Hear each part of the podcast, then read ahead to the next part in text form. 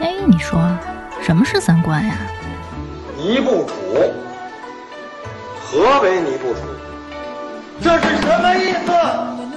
我我我得查清楚，我要查清楚。三观不破不立，这怎么行啊？我可是黄花大闺女啊！那我们的三观是对是错呀？对呀、怎么不对呢？你不给我面子，我可真的要发飙了！三观正，就是三观正好和我们一样呗。这些害群之马，不学无术。欢迎收听《一九八三毁三观》。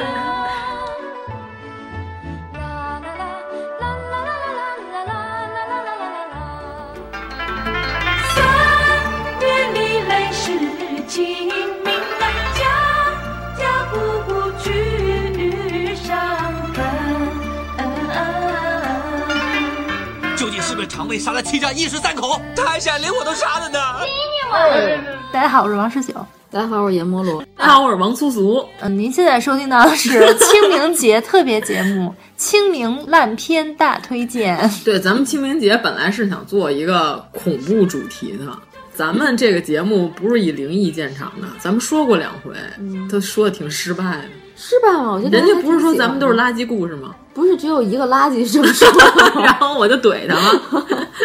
就是我们说不了什么鬼故事，我们也不是以鬼故事见长的节目，所以我们干脆就只能取长补短了，用我们看过这么多烂片儿的积累。咱们说鬼故事还没艾宝良说的好呢。艾宝良老师有点浮夸吧？对，我觉得艾宝良老师都能把鬼吓一跳。哎呀妈，吓死我了！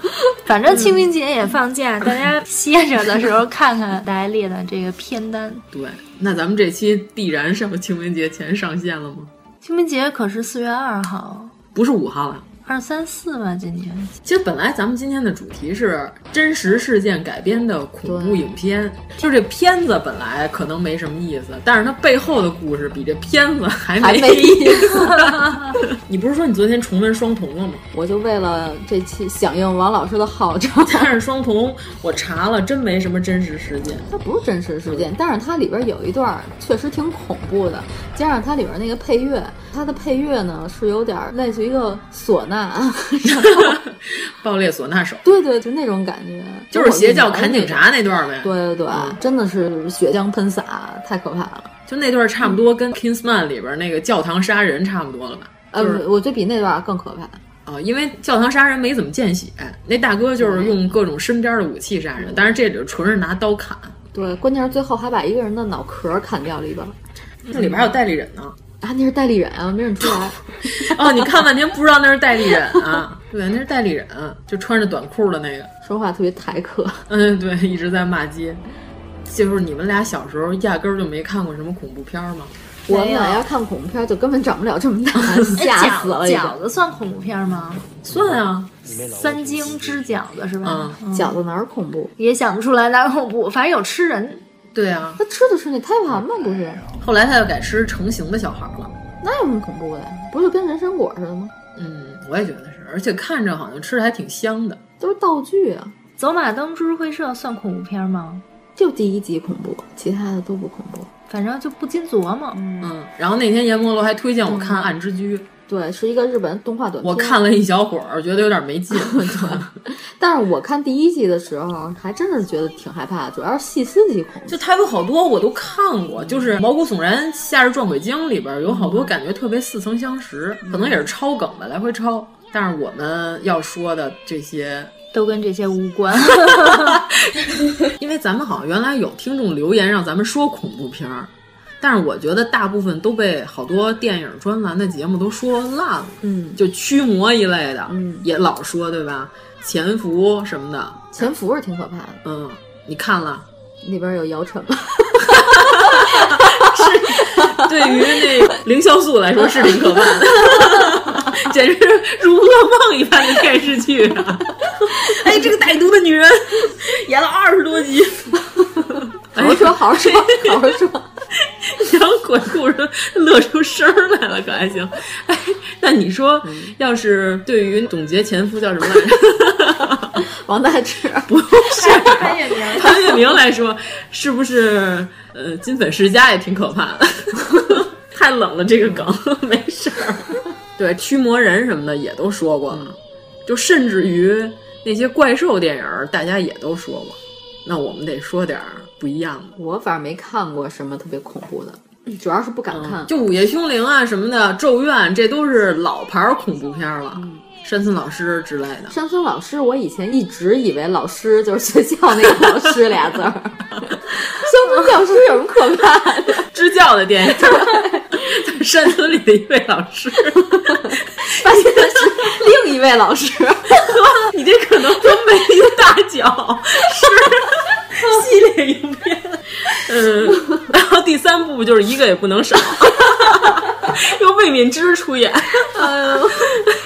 应该是乡村老师，嗯，那个我也没觉得有多可怕，没看过。当时觉得这个名字实在是不吸引我，乡村教师，以为和美丽的大脚是 一套的电影。对，哎呀，嗯，好吧，那我们开始好好说了，好好说。对，我们我们终于开始恐怖了。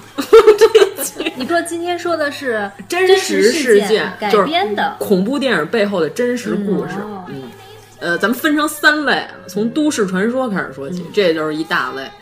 咱们先说一个，第一个片儿，这个电影叫《澳门街》，然后里头也是那种分段式的，就是几个短片串成了一个电影，讲的是澳门的故事。但是其他都是那些温情的，只有这个叫水泥这个故事，哟，然后就挺硬的。城建三公司出了一片是乡村教师，现在是建筑工地。那这是不是会有点像日本的那个《世界奇妙物语》啊？也不太一样，因为港片儿有香港的味道。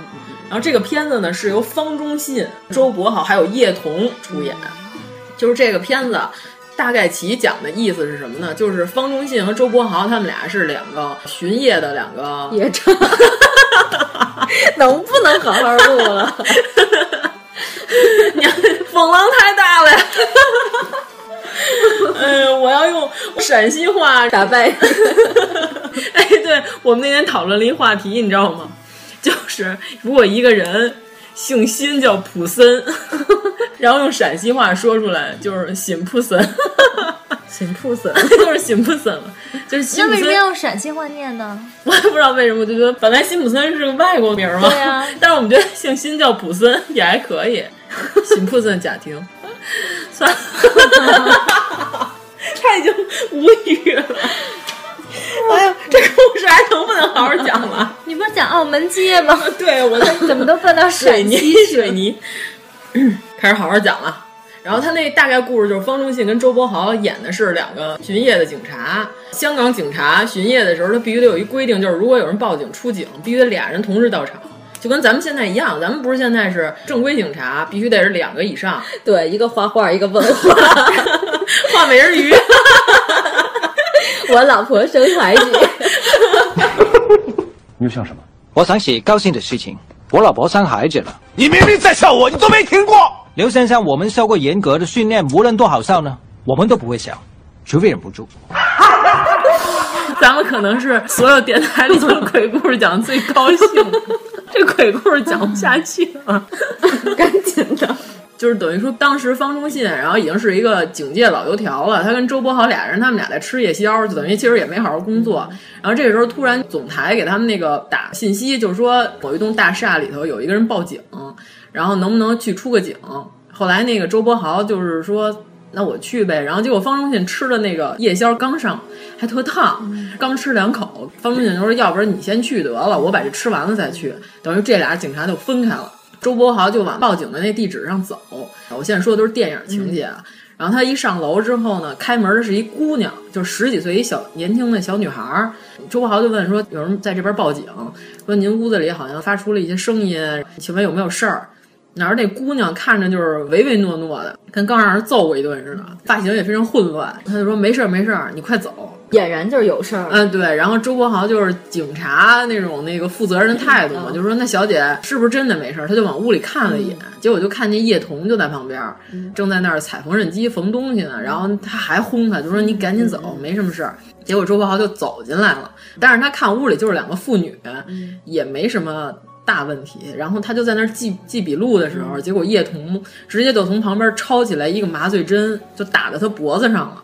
一下，周国豪等于遭受了暗算，就躺地下就晕了。醒来之后呢，他就发现他被叶童关在一个屋里，然后那个楼板挖了一个浅坑，嗯，等于把他整个人都捆结实了，扔在那个坑里了。屋旁边放了一个你知道搅拌水泥的那个大滚筒，你知道吗？天哪！然后呢，叶童就看着他，跟他说：“说我现在啊，往你嘴上插根管子，然后那个你可以选择不咬着这根管子。”然后呢，如果你要是不咬着这根管子呢，你很快就会窒息死啊，因为水泥灌在你的身上，等到它干了之后，你不就不行了吗？你也可以选择插着这根管子，但是水泥在你身上，就是水泥快干的过程中不是会发热吗？就跟石灰一样。他说他会灼伤你的皮肤，然后你会用这根管子，然后在暗无天日的世界里，然后一直耗到三四天之后才能痛苦的死去。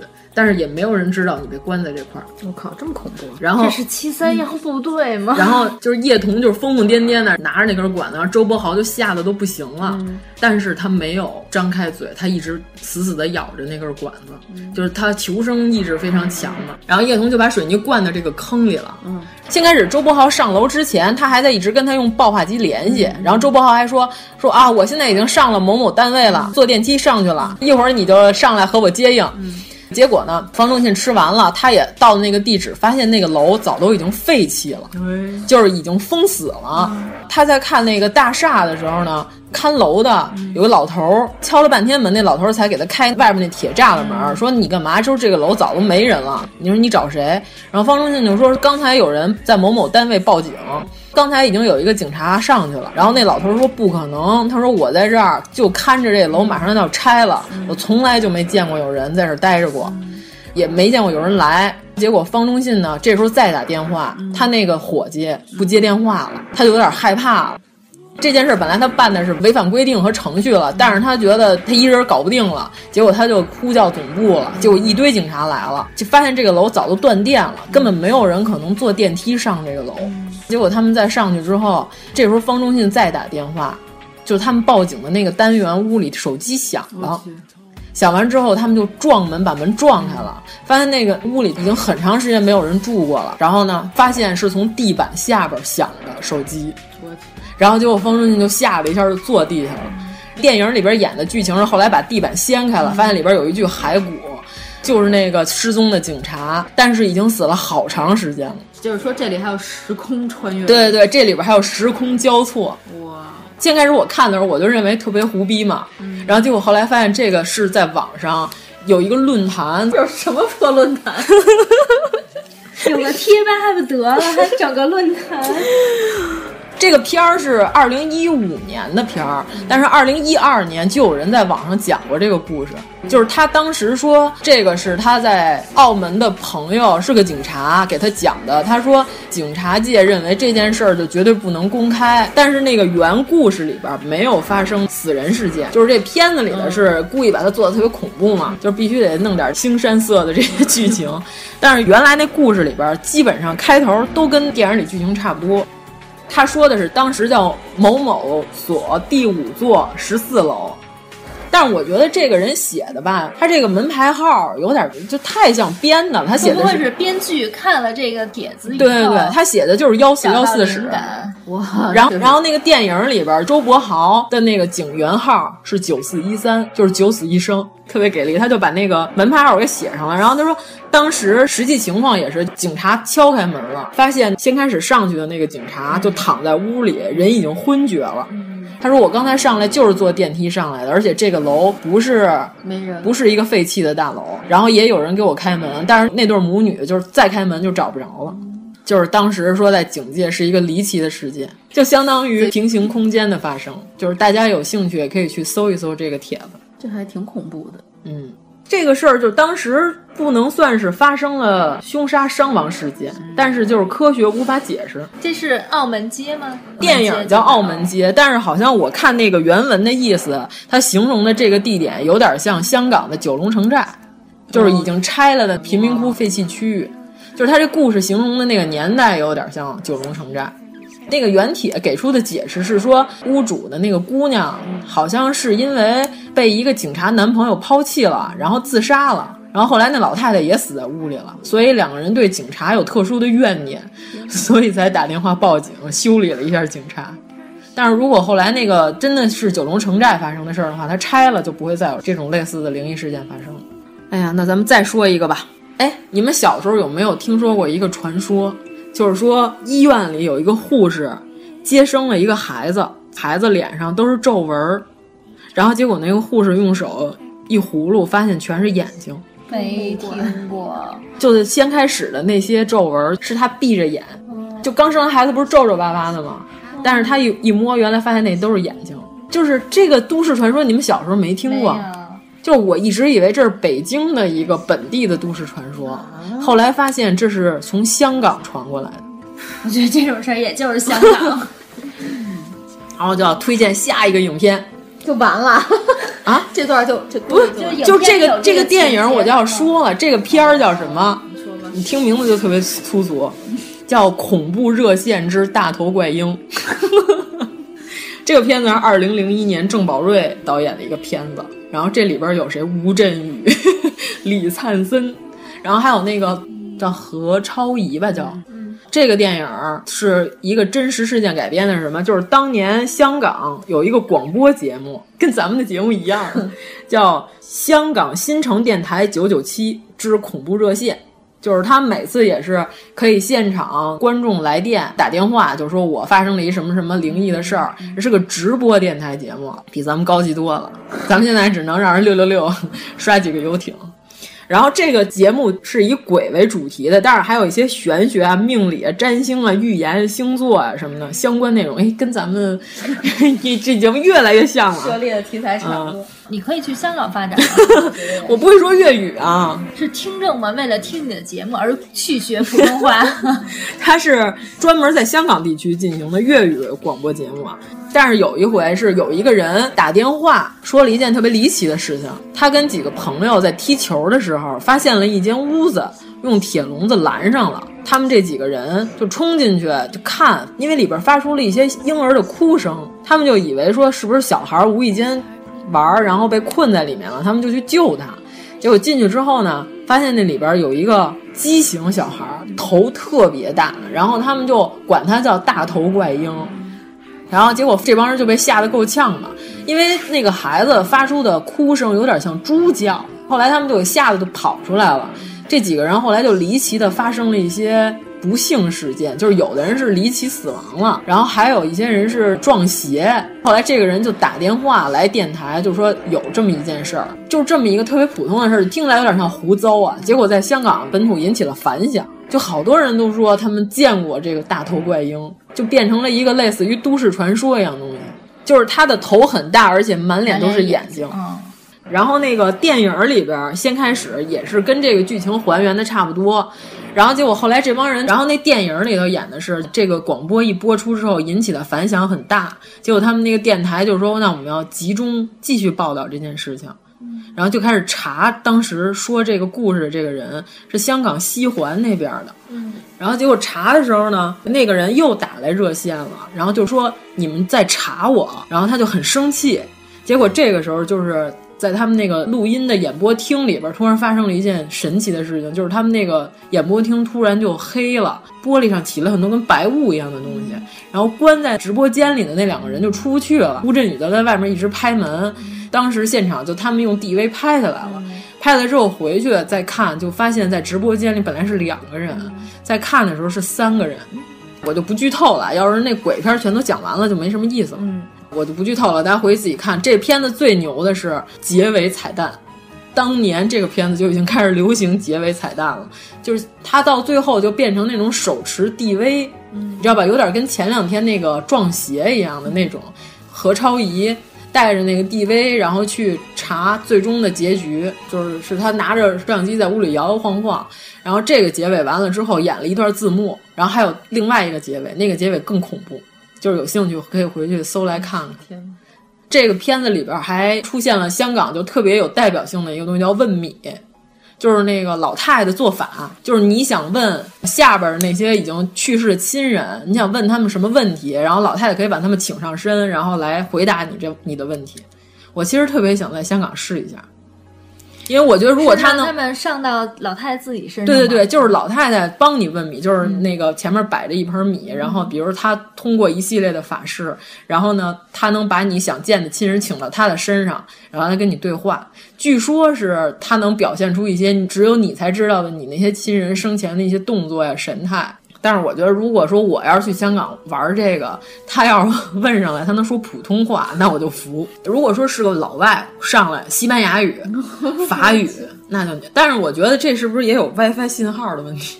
不能居太远的人，过了湘江就不能再居了。原本的那个故事里边就更离奇，说的是当时那个护士接生了这个大头的孩子，发现他脸上全是眼睛之后，就吓坏了。结果这个孩子生下来会说话。日本有这种传说，也是从咱中国传过来的，就是说牲畜，比如说牛啊、猪啊，刚下来的崽儿，它的脸是长得像人脸一样的。这个在古代有一个说法，说这个东西它是会进行大的天灾预言的。结果当时说这个大头的孩子生下来之后，他说的是兵灾、旱灾和人灾。结果后来大概时间是咱们内地文革之前。然后发生了自然灾害，就甭管是不是自然灾害吧。嗯，主要就是他等于说对当时进行了大的预演，而且这个传闻最离奇的一件事就是说，后来这个大头的孩子在香港待了一段时间之后，就被接到了大陆，就直接被咱们这边政府接收了。所以这个传言，因为它是港英政府时代的，是英国殖民的时候的故事。我在北京居然也听过这个传闻，你不觉得非常奇怪吗？哎，你们家经常去火车站吗？和卖故事会的老大爷认识，他不是就是铁道部的吗？经常去火车站，呃，怪不得这个故事一般的介绍恐怖电影的电台都没有推荐过，但是我觉得这个片子的气氛制作的还是不错的，在当年里也还算可以的，现在看也不俗。就是里边有一段，他们那主播里有一个老外死的非常匪夷所思，他把自己所有的血都放了，在墙上画了一幅画，然后他躺在那个画底。下，那大家回去可以看一下。那咱们再说一个，这个就老一点了，这是民国的时候的一个故事，就相当于咱们这边朝内八十一号，嗯，就就是香港有个有个米店叫广昌隆，就是广昌隆米店发生了一件事。这个片子我先说一下，是陈果导演拍的，据说是陈果拍最烂的一个 电影，但是我觉得挺好看的。吴大维主持人，然后还有一个日本女演员青山知可子，长得特漂亮，挺洋气的，回头你们可以搜一下。然后还有一个香港的司仪，就是经常主持金曲颁奖典礼啊。香港小姐呀，叫郑丹瑞，你可以搜一下，你一看她脸你就知道她是谁。这种主持不经常是曾志伟吗？就是郑玉玲，就是高矮参差不齐嘛。就有一个高个儿的曾志伟，就必须得有一个矮个儿的郑丹瑞嘛。啊，这 TVB 也经常出现他嘛。哦，就是香港那威呗。但是他比那威瘦好多呀，有一点下巴。知道知道，对吧？香港好多演员都是你看，比如哎，这不就那小谁，那老谁吗？老谁就那小谁吗？但是你就不知道他本名叫什么。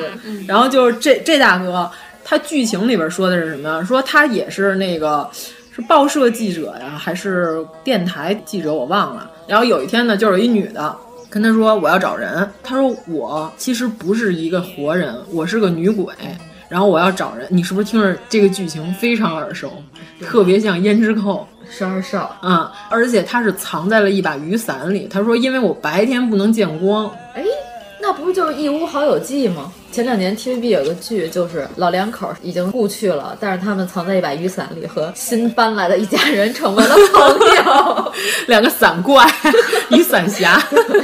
对，其实这个梗全都是从广昌隆这个传说开始有的。后来这个女鬼找到了吴大维，然后吴大维演的是一个花心警察，结果最后就是这女鬼。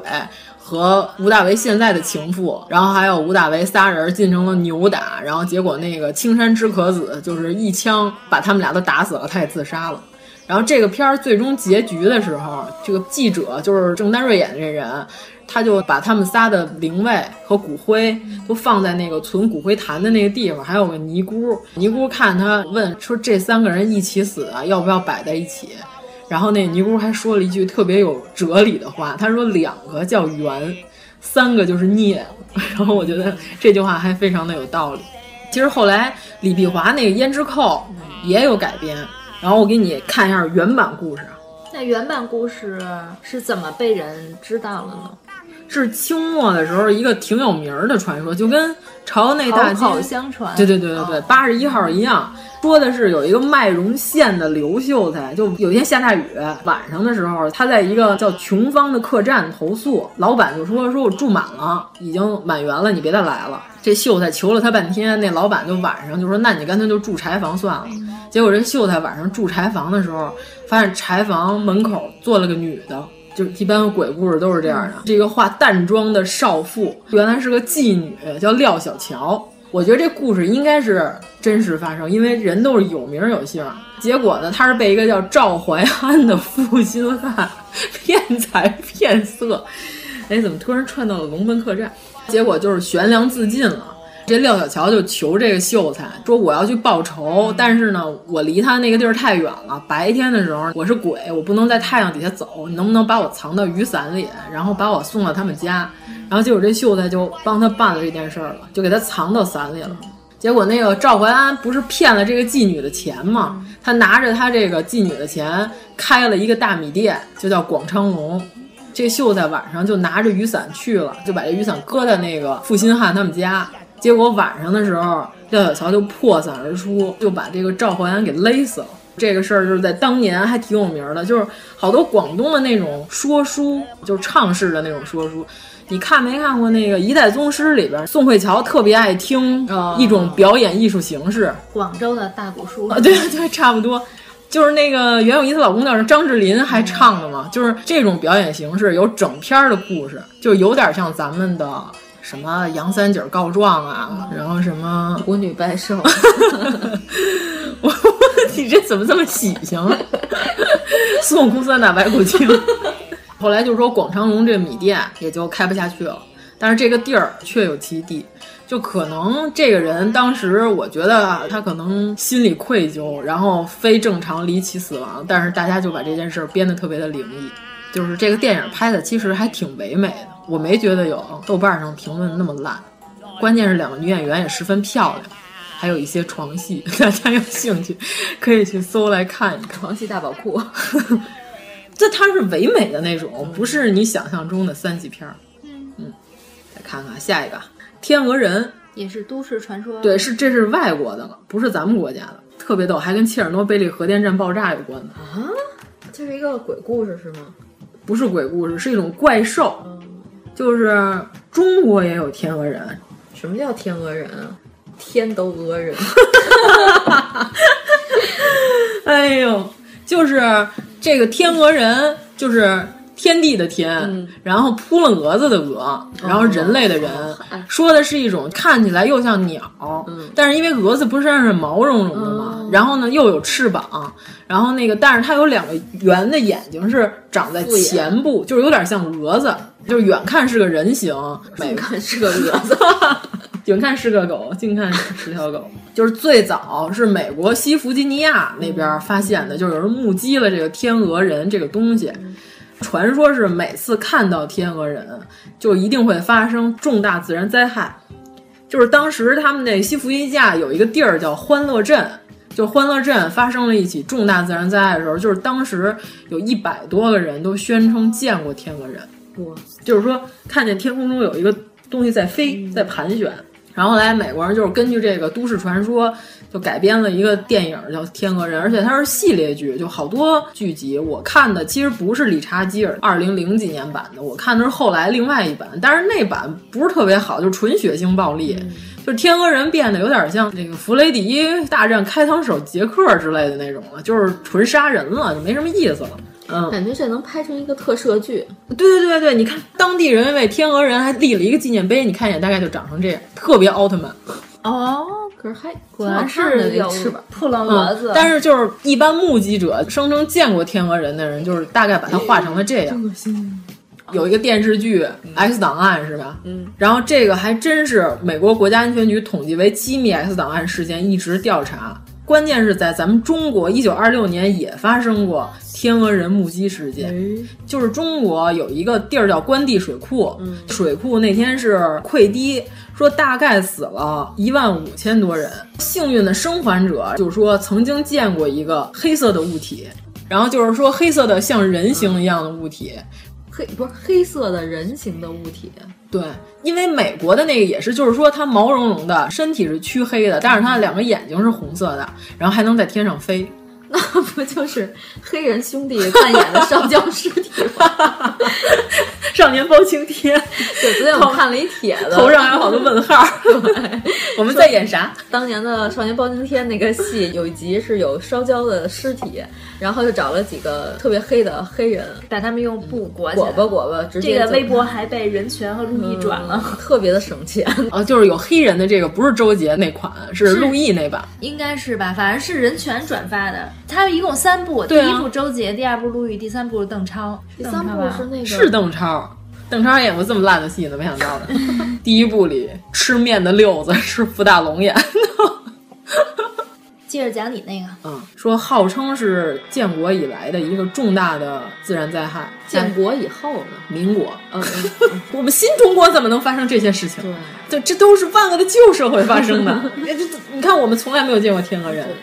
新中国只有人间妖魔，然后在那儿表演什么裤裆藏雷，裤裆挂放挂鞭，然后这个就是在咱们国家关于天鹅人的一个技术，天鹅人频繁的出现在美国西弗吉尼亚地区，然后还有一个著名的叫银桥倒塌事件，这个时间非常精确，一九六七年十二月，他们那个欢乐镇。当时是有一栋吊梁的那种跨陆地大桥，嗯、然后结果当天就是有人目击到了天鹅人之后，这个大桥就塌了。有一个女士就是说，她当时马上就要开车上这个桥了，结果上之前他突然感觉心里，他说是这辈子从来没有感觉到的恐惧。当时一害怕，他就倒车，就没上这个桥。就她刚倒完车，这整个桥就全塌了。他后来孕检发现她已经怀孕了。可能是因为孩子救了他，对对对，是他的孩子救了他。我以为是天鹅人投胎了 外国人不讲究这个了？嗯，好吧，嗯，我觉得看起来像外星人嘛之类的，就感觉像是一种，就咱们国家不是也有这种瑞兽嘛？就是有祥瑞的那种，也有看见了就倒霉的那种，就看完了就会出现大的灾难。这算不算美国的这种山海经瑞兽？嗯。而且说当时银桥断裂，死了四十多个人，在当地就已经算大事了，因为整个欢乐镇才六千人，就一下死了四十多口子，那比例挺高的、嗯，所以是个大事儿。那电影呢？但是这个片子好不好，我还没有验证，因为现在我荡了半天都没有速度。就也也，就是对，也是真实事件改编的。对我感觉看那个介绍，应该也是悬疑类的，就是他们名字就叫天鹅人。那就让大家回去自己搜一下。嗯，是理查基尔老师演的。嗯，我猜呀。嗯，我在网上还搜集了一下，就是凡是目击到天鹅人的现场，都发生了重大自然灾害。有一个是一九六九年五月，加尔维斯敦飓风侵袭前，有人说声称见到了天鹅人。还有一个美国丹佛机场九号航班坠机，死了九十九个人，也见过天鹅人。然后还有一个是一九七五年九月厄瓜多尔大地震。丧生了三百多人，也见过天鹅人。不是出现的地方就会有灾难。对对对对，不是所有人都见过，但是有人声称见过，嗯、然后没过两天就发生了大灾。那这不就是就丧人啊！丹佛机场见到的居然不是最后一只恐龙。丹佛，这时候你给我放最后一只恐龙的歌曲，那太不恐怖了，这期噔噔噔噔噔愣唱，我还挺喜欢这歌。咱们这期。主打猎奇路线，嗯、而且咱们说的都是有名有姓的事儿，都不是瞎说的。大家可以回头搜搜天鹅人的详细介绍，这帖子实在太长了，我看到最后都感觉全世界只要有灾都有天鹅人。竟然还有人去收集和整理这些。对对对，美国有好多这种怪人，就喜欢研究这些怪事儿。就关键是大家一块儿集中一下，把这天鹅人处理了不就行了吗？嗯，但是他出现没有什么预兆，对，逮不着他。而且说的都不太一样，有的人说看起来更像一只鸟，是个鸟人，就可能搜集的这个人他就会把类似的事情都整理成一个，这些锅都给一个人背得了，都背给了天鹅人。对，嗯，都市传说说的差不多了，可以说连环杀手了。这是真的事儿吗？对，就是都是真实事件改编的连环杀手，真的案件是吗？对，这连环杀手我觉得也算恐怖片吧。那你的第一个连环杀手是谁？我的第一个连环杀手就是汉尼拔博士，《沉默的羔羊》你看过吗？安东尼·霍普金斯的那个玩纸飞机的人。我看《沉默羔羊》，为什么我没觉得特恐怖呢？我，我小时候看都快吓死了。那里边有恐怖镜头吗？不就俩两个人一直在聊天？可能因为那是小时候。你没看到后来吧？他逃出来那块可吓人了。汉尼拔就是我知道，我知道。他跑出来的时候，他把一个警卫直接把人脸皮撕下来了，盖在自己脸上，然后穿着警卫的衣服，在电梯里装尸体。嗯，对。然后结果其实是他盖着人家的脸皮。想起来了，嗯，这个片子我觉得如果评为恐怖片应该不为过。我是觉得安东尼·霍普金斯那个笑容特别恐怖。我觉得后来那个美剧根本就无法与他相提并论啊。就是他在监狱里边，那女警察不是找他去，让他帮着破案。就那块儿，我感觉玻璃就算挡着，我也觉得特害怕，感觉跟这种精神病我没法好好沟通，我就直接吓尿了。但是那个汉尼拔美剧，我一点都没觉得他可怕呀，我觉得他就是个厨子，刀工还特别好。汉尼拔，好多人就说这个角色有没有原型？这个角色不是一个原型，它是由三个人组成的。一个叫安德烈·奇卡提洛，一个叫杰弗瑞·达莫，还有一个叫赫尔曼·马德盖特，听着都像少数民族政治。铁木尔达安莱提，你再想一个，阿佩阿旺晋美，这不能播这个。他们这波已经下去了，嗯，真是可以说了。先说第一个，帕尼拔是三个人三个形象组成的，但是其实第一个我觉得不是特别明显。就是后两个比较明显，因为第一个就是纯吃人，就是这大哥有点像白银案那个人，也是祸害小孩儿，祸害女性，而且他也结了婚，有了两个孩子，同时也杀了人。他跟白银案唯一的不同是他吃人，真是差不多。白银那个最终不是还是用 DNA 破的吗？大哥他有一亲戚也犯了罪，你家的什么人？贼窝，我跟你说。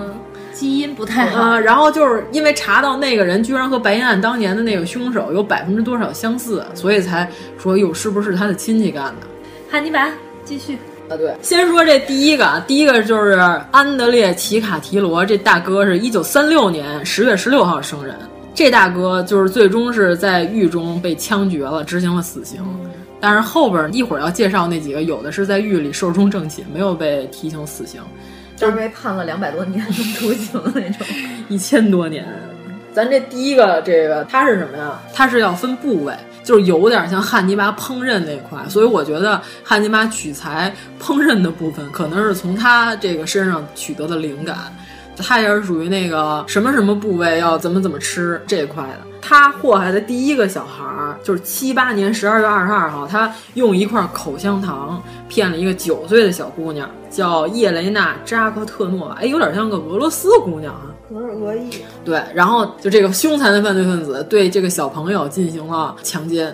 然后强奸之后，他用刀扎了这个小孩之后，把这小姑娘扔到了河里。结果最后尸检的时候，发现这孩子是溺水失血性休克死的，就是证明他扎完一刀半天还没死，而是在水里活活淹死的。对，就是极其残忍。就是他虽然有老婆，但是他跟那个白银的那个人一样，就是有一点性功能障碍。他也有儿子，他有两个儿子呢，但是他一直在成人身上就不能得到满足。所以他一直杀的都是一些少女或者是未成年的小男孩和小姑娘，太变态了。白银案不是已经立项，就是要拍电影了吗？我不知道电影出来不知道会什么样。我觉得就是最高级的是拍成《沉默的羔羊》这种，是讨论的心理的内心恐怖，不是为了猎奇。你看，用一些血腥的画面吸引眼球，就是人肉叉烧包就是猎奇，然后人头豆腐汤就更别说了，那更烂了，简直是烂的不得了。这第二个，这个叫杰弗瑞·达莫这大哥是一九六零年生人，然后他是恐怖在哪儿？就是外表上看起来一点儿你都看不出来他是犯罪分子，颇为清秀。一般人可能会以为是猥琐呀，然后或者说看起来不太正常那种人才是犯罪分子。其实他表面上看起来就是极其正常的一个人，而且他说，因为他年轻的时候长得还不错，还被同学类似于调戏，呃，或者是猥亵，是被男同学，所以说造成了他一定的心理上的变态。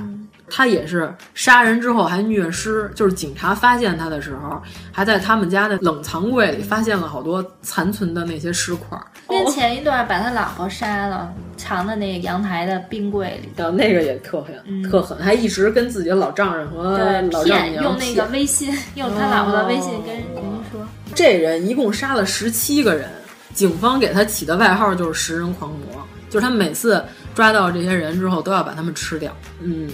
这大哥死的时候特别逗，被监狱里另外一个狱友替天行道把他杀了，被一个正义的狱 友，被一个正义的罪犯把他杀掉了。我觉得这个故事最离奇的是这一段，最离奇的是结局，想不到这个结局，他是被一个正义的狱友干掉了，说我不允许人间居然有如此之悲惨的事情正在发生，实在受不了了。就是第三个参考的人最有意思，你知道吗？因为第三个人叫福尔摩斯，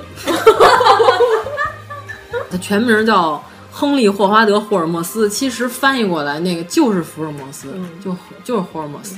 就这大哥，这是欧斯固的，一八六零年的一个杀人犯，他当年是在美国盖了一个旅馆，他把这个旅馆经过了精心的改造，就是里边搁了好多机关和隔音的那种设备。他把住在旅馆里的人直接囚禁起来，进行了各种折磨、肢解、杀害，还把他们的骨头分解之后卖给医学院的那些，就把他们的骷髅卖。对对对对对，把他们身上携带的财物据为己有。然后最可气的就是他还申请保险，申请保险之后就是骗保，最后他被警察发现了之后，他把他自己盖的这间邪恶旅馆一把火给点了，点之前还没忘了跟保险公司要了一次 赔款。这人凶残，然后加上人性特别次，加上抠门儿，我跟你说，死就死在这上头。这大哥他本来就是个医生，后来就有人怀疑说，怎么他办的这些事儿就是不是一个人可以做成的？因为一般情况下，连环杀手不会干出这种还把他处理过的这些东西还贩卖，而且当地警察从来都没有发觉说这儿来了两百多个旅客或者过路的人，这人没了，然后也没人管这件事儿。虽然说是一八几几年的事儿吧，就有人怀疑说他可能是跟当地利益犯罪集团勾结。他只不过是被推出来当顶缸的人了，因为发现一直到判死刑特别快，就是瞬间就完成了整个这过程。后来他那个房子还被说重新修补了一下，然后说准备当一个那个恐怖展览的一个场所卖票，就是说这当年出过一个杀人狂，在这杀了好几百个人，大家都来参观，因为他房子里有很多机关，还有很多行刑的那些台子什么的。结果当地居民无法忍受这件事儿，当地居民动手把他那房子给拆了，说我们不接受在我们这儿办这种就是残忍的这种刑具展览。宋代女尸展，对对对，有点跟那个故宫似的那意思，就等于说汉尼拔。网上有人就分析说他是把吃人、烹饪，然后还有外表看起来优雅，然后还有心思缜密，制作好多机关，这些都融合在一起，而且他是个杀人医生，把这些融合起来。就变成了汉尼拔本身的一个原型，多种特点的杀人狂。对，但是那个片儿里，汉尼拔不是帮那个女探员破案吗？就是那个水牛比尔这个人是确有其人，这个是原型是百分之一百。哎，你看没看过《惊魂记》啊？希区柯克那个，就是有一男的。他妈在他们家都晒成干尸了，他还认为他妈活着。后来他老穿着老太太的衣服，把那个来他们家住的那些女游客用刀给处死了。就是一女的在洗澡的时候，然后有段快速剪切，然后他一直在拿刀扎那女的。嗯，我没看过，应该是《沉默羔羊》里边有一个叫水牛比尔的人，他犯的是什么问题？他是据说在他们家发现了六到七具尸体，但是这个这些尸体有可能。不是从活人身上的皮扒下来的，因为他同时还把他们家邻居和街坊的坟也给祸害了。他小的时候是跟他爸、他妈还有他哥哥几个人一起住在一个农场，后来他爸英年早逝吧，就算是就是壮年就死了，就是他妈管着他和他哥，但是他妈是那种强势女性，就有点像慈禧似的。对他儿子进行教育，就是什么呀？就是女的都是 bitch，不能接近外边那些小婊子，然后他们都是坏人，然后你在婚前绝对不可以有任何的性行为，造成他儿子特别孤僻。他一直都特别崇拜他妈，认为他妈是代表了一个强势女性的形象。就是他这辈子除了跟他妈接触之外，没跟任何其他女的进行过正常交流，就是跟街坊邻居打个招呼这种不算，就是必须得是深入的沟通和理解嘛，都没有。但是他哥据他口述是跟他妈产生过争执，就是说你不能这样教育他。但是他哥那会儿已经十四五岁了，就是说那个你这样会造成他人生观混乱。后来他们家农场发生过一起火灾，他哥离奇死亡。有人分析是什么呀？就是他认为他妈的权威遭到了挑战。你怎么能怀疑？伟大的母亲，然后当时是说的是农场里的着火了。他说他跟他哥同时去救火，结果到了傍晚他哥没有回来。他说是他哥可能被火烧了，然后他去报了警。结果警察发现的时候，他哥并没有任何的烧伤，发现他尸体的那个地方也不可能是被烟熏死的，而且头部有明显的淤伤，就是被重物敲击过。但是警察后来就是怀疑过他，但是周围邻居都说说他们家这老二老实巴交的，看起来不像是杀人凶手，不太可能是他干的。后来警察也就有一搭没一搭，就是这破事儿也就这么着了。后来他妈因为自己的大儿子死的特别离奇，而且又是白发人送黑发人，然后精神上受不了，结果老太太就也死了，就没过一年多吧。死完之后，等于他一个人就在这农场里头了。然后我说的不是剧情啊，是真实背景。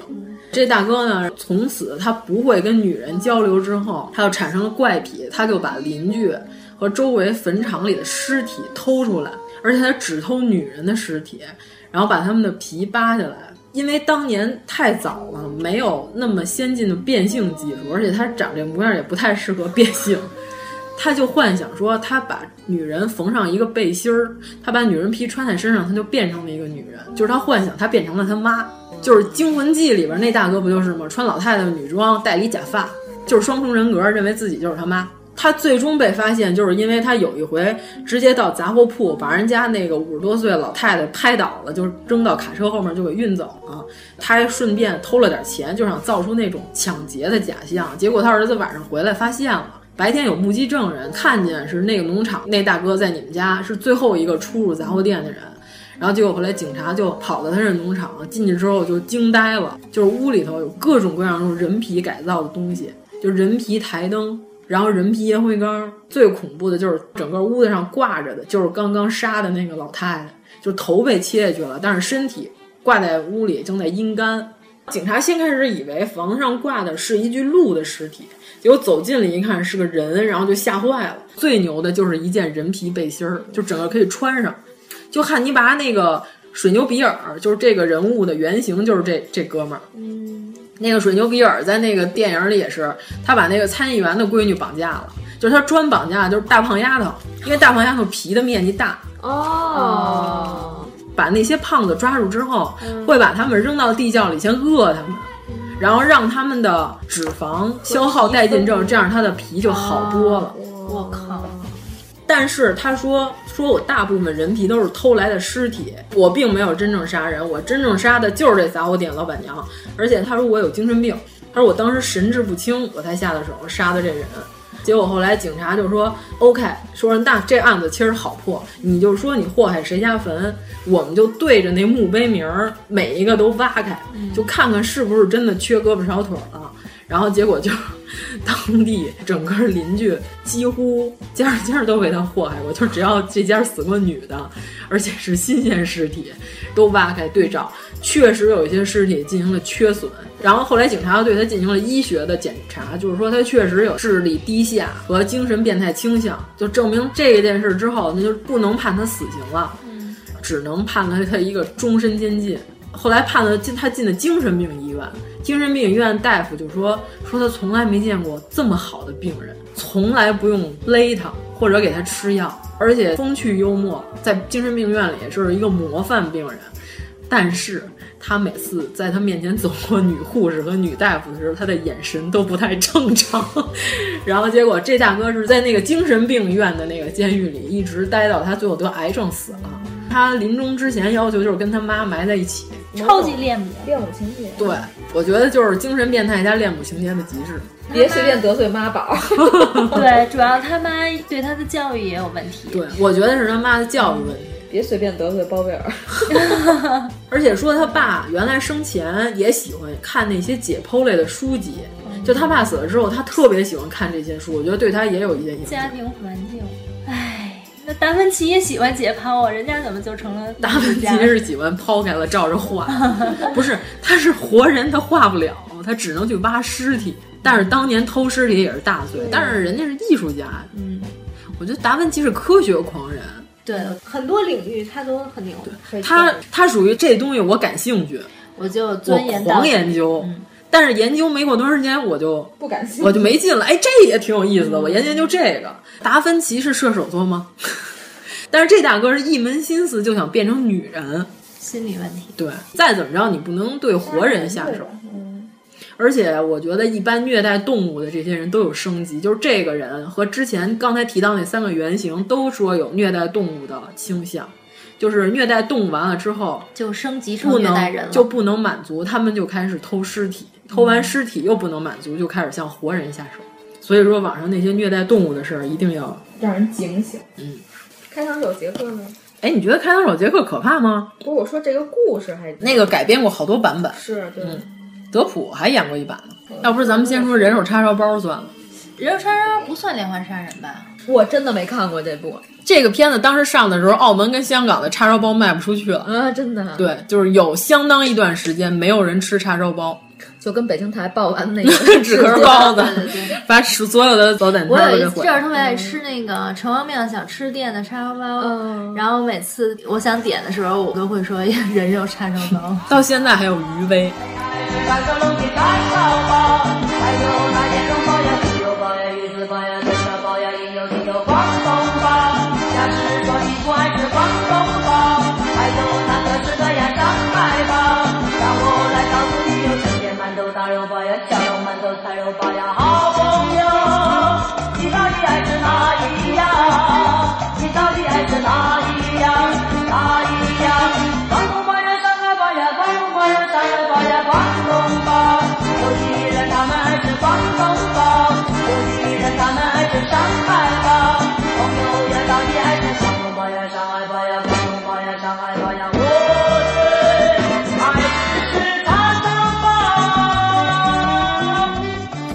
其实是个发生在澳门的事儿，嗯，那个店就叫八仙饭店。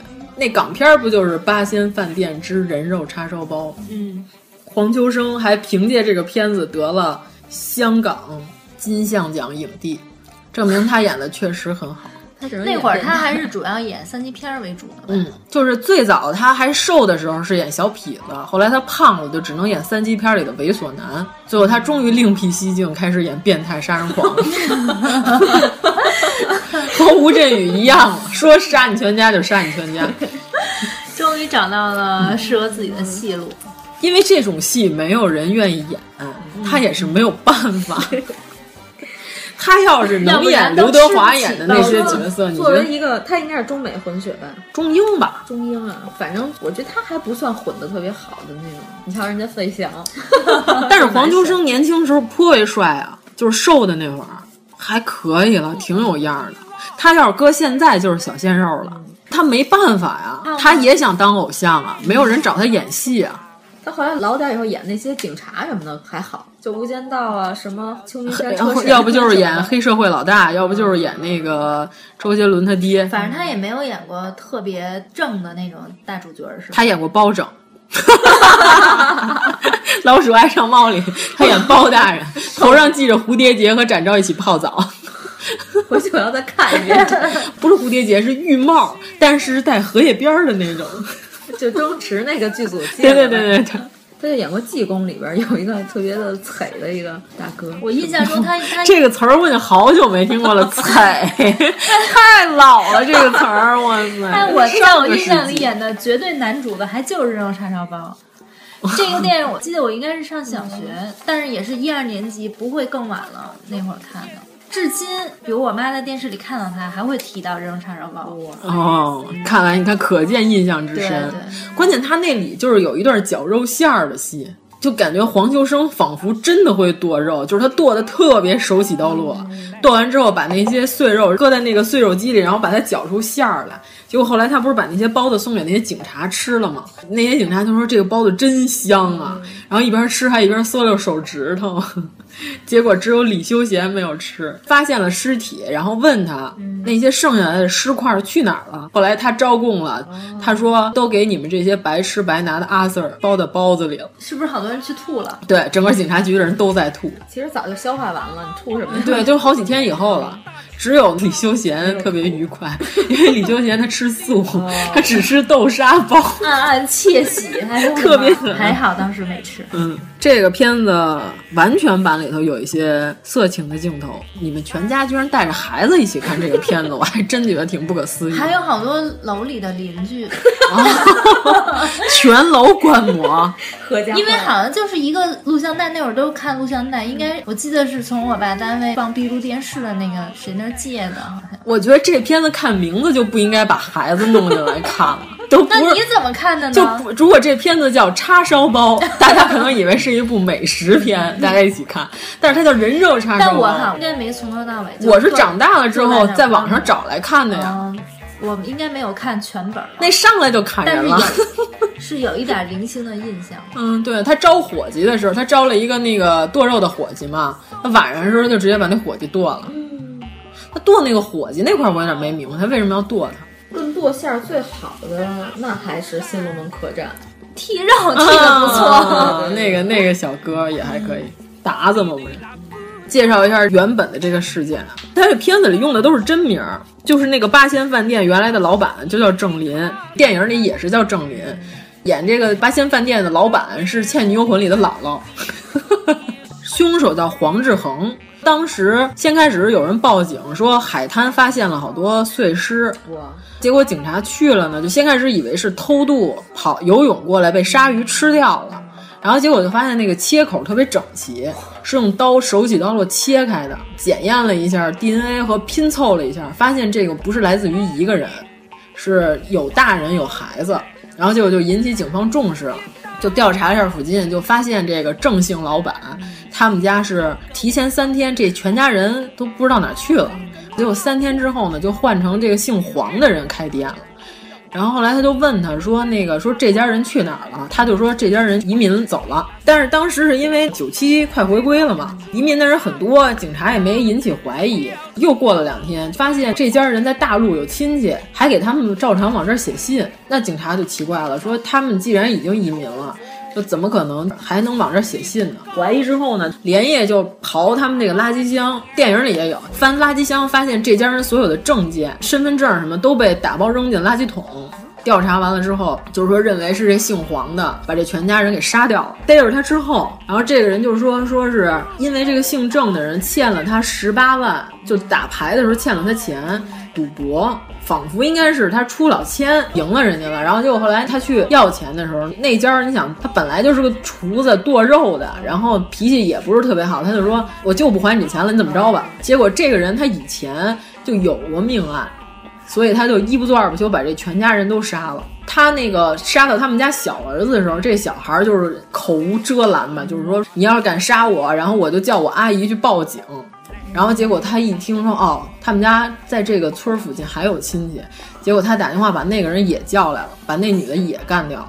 这个叉烧包的这个剧情是这电影首创的，因为警察也是说发现。说怎么少了很多尸块，就问他怎么处理的，然后他死活就不说。最后就是警察猜测，因为他本来就是个开茶餐厅卖烧腊呀，然后乳猪啊、叉烧啊，他说可能是他把这些肉混到那个人肉里一起都卖了。然后结果这哥们儿被关在监狱里的时候呢，就是一直遭到狱友的虐待。监狱里那帮人一直揍他，就黄秋生。对对对，就电影里也演了，他一直在挨打。但是澳门没有死刑，其实他判不了死刑。那个人也跟他说：“说你大不了就是关你一辈子。”当时警察一直也没有提审，是说这个人有很深的自杀倾向。你在未审判之前，他死在监狱里怎么办？一直防范，结果还是没防住。他偷偷偷了一个易拉罐，就可乐易拉罐这个拉环儿。那个圆形的那个扁片儿的，锋利是吗？对他晚上用那个东西割腕自杀了，结果就死在监狱里了。后续报道是说，甭管是澳门还是香港，都认为犯人如果是在监狱里不是病死的，是这种因为暴力致死或者说是意外死亡，都不吉利。容易特别凶煞，闹鬼，对对对，容易闹鬼，然后还给他的鬼魂办了一个出狱仪式，特别神。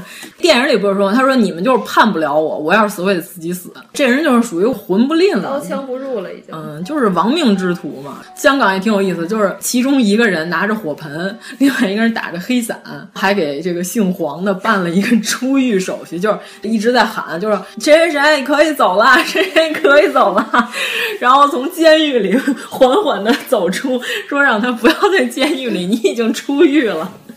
但是这一段在电影里就没有表现了。但是这件事儿在当年特别轰动，还造成了叉烧包的销量滞销。嗯，哎，我到现在去香港茶餐厅，我点叉烧包，我也会想这个问题。这种变态，你这要看一下这个店主的面相。哦，酱肉包，嗯，对，确实很好吃，而且它是十字大开花的嘛，嗯，就是挺香的。哎，咱都吃饱了，要是饿着时候说就没法聊这愉快一点。就我真的觉得叉烧包的馅儿露在外头还挺好的。本来还想说人头豆腐汤来着，还说嘛。嗯，人头豆腐汤是什么？这个事儿还挺有名的，就是在网上说的人也比较多。你知道 Hello Kitty 藏尸案吗？哎，咱们上期节目说过，好像说过。哦，对，那就是这个片子十分低俗，确实不怎么好看，就是以猎奇为主，就是揍那个受害者为主。我觉得这片子不值得推荐，比人肉叉烧包差远了，演技上也没有什么突破。但是这片子咱们可以说是后续，就是当时咱们不是说了一个那个现场呀闹鬼啊乱七八糟的，说是后续啊，就是这个楼后来怎么处理的，就是这个大厦发生了这么离奇恐怖的一个事儿之后，你知道后来那个房子租给了是什么吗？租给了一家广告设计公司。一说这世界上只有鬼和干广告的才敢住这种凶宅。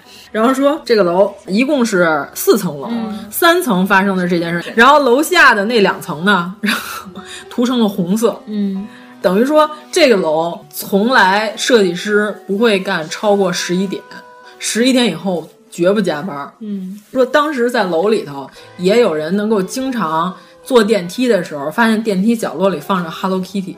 哦，电梯里神秘的出现了 Hello Kitty，然后还有什么？还有就是觉得三楼有奇异的声音，但是三楼已经根本没有人了，墙都已经打通了。十一点之后没人加班了，但是在那个楼道的监控录像里可以看到人影走动。嗯，你特别像那个日本的综艺，哎，就，但你这时候应该配点尖叫声啊！我都听冷了。杀人狂系列说差不多了，最后那科学实验类的。科学实验怎么？科学实验也有恐怖片儿，我跟你说吧，我们驱魔什么的就不讲了，这个别人都讲的差不多了。我们来讲点别的，科学实验的。推荐一个片子叫《灵魂大搜索》，又名《变身博士》，是个七八十年代的电影。我这里头片子好像都没什么新。我看了，大哥变成猿人了。对对对。嗯，你是不是那篇特猎奇？反正看完我就把它关了。不是你就是喜欢，你也得把它关了，你不能老开着。就是我觉得挺莫名其妙的，其实有点。哎，你看。二零零一太空漫游是不是和这个片子也非常类似？呃，对，那个年代的片子都是这样，探索宇宙，对，探索人类，就是导演玩的就特别像吃过那个 LSD，你知道吗？就这感觉。就这片子大概剧情是什么？我给你讲一下。嗯，有一种科学实验的手法叫感官剥夺箱，就是一个大铁箱子或者一玻璃缸，那里边放上高浓度盐水。然后呢，就是让人可以飘在里面，就跟死海一样。然后人在失去重力的情况下，然后还要把他眼睛也蒙上，把他的听觉也封住。这个时候，这个人就是测试他剩下来的感官会产生什么样的效果。就是这博士是进行这个测试，而且他是拿自己做实验。但是后来这博士呢，他不光做了这个实验，他说他就是产生了很多幻觉。他认为他这些幻觉可以发现人类终极的进化秘密。就是他认为，如果所有的感官都封闭了，只有大脑空前活跃的时候，能发现一些那个人类思维模式方面的秘密。结果这大哥就是后来他跑到了南美，找了一种毒蘑菇还是什么东西，就是当地土著进行宗教仪式的时候会吃的一种迷幻药。他把这药拿回来进行提炼了，他第一次吃完了，在那感官剥夺箱里头，他就发现了好多那个幻觉。这影片里头表现的就是幻觉。然后第二次呢，他大半夜他加大剂量了，当天晚上他就做了个梦，梦见自己变成了猿人，跑到外边之后呢，他还去动物园杀死了几只羚羊，把羚羊血给喝了。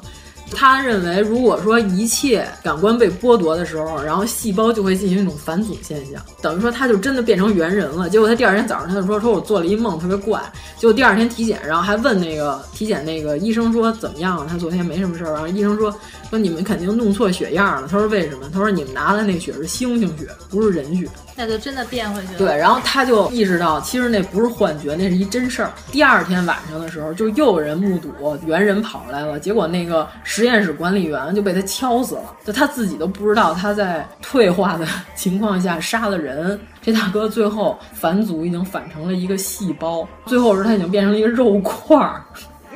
然后结果这个片子结尾你知道吗？最崩溃的就是这结尾，结尾是他女朋友也是一科学家，用爱把他换回了人形，这是我最无法忍受的。我觉得先开始这片子就是已经到达一定高度了，就是哇好牛啊，就好胡说八道啊，然后还很有道理，理对啊，然后结果就居然用爱把它换回了人形。哎，你知道吗？昨天我看《双瞳》，《双瞳》的最后一个镜头也是用爱，是吗？是四个大字，就是刚开始他不是有一张洛书河图嘛，嗯，然后他那个洛书河图上面有那个星象，有四个星象可以套上面的字儿，嗯、然后能知道你这被杀的人是谁。嗯、然后最后一个镜头是用四个星星套中了其中的四个字儿，是唯爱不灭。哎呀，我说这个太受不了。我觉得这个结尾你知道是什么吗？就跟春晚实在演不下去了，嗯、咱们来一段二人转吧。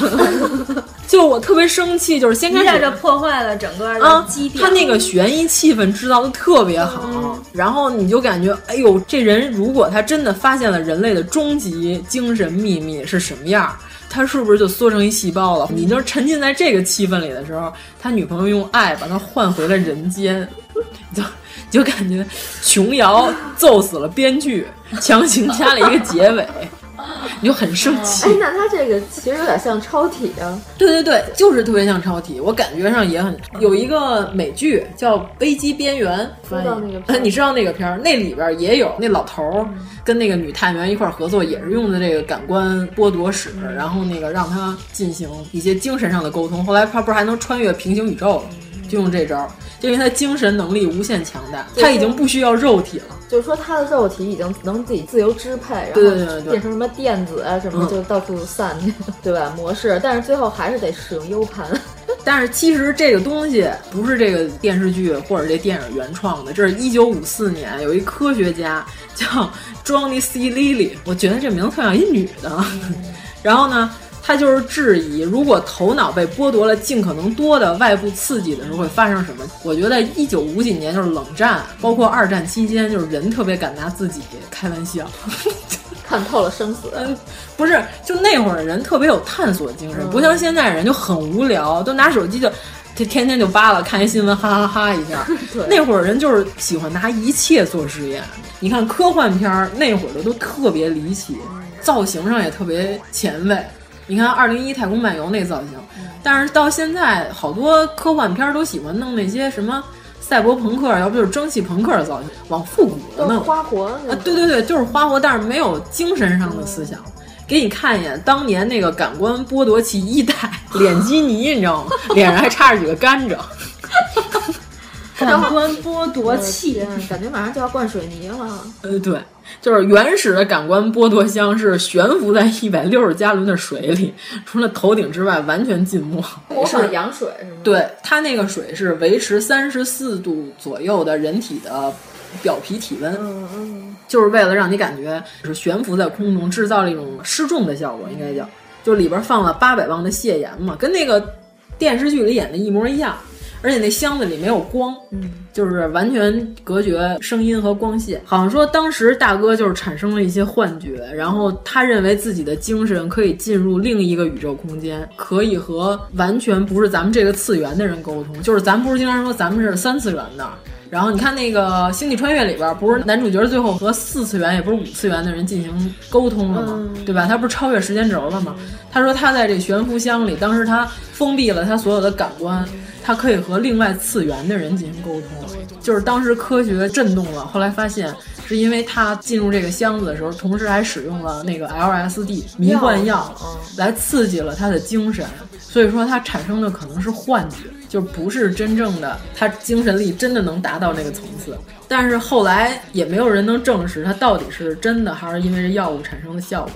就是他这个事迹就是被这电影直接就拍过来，但是这片子我觉得气氛制造的还可以。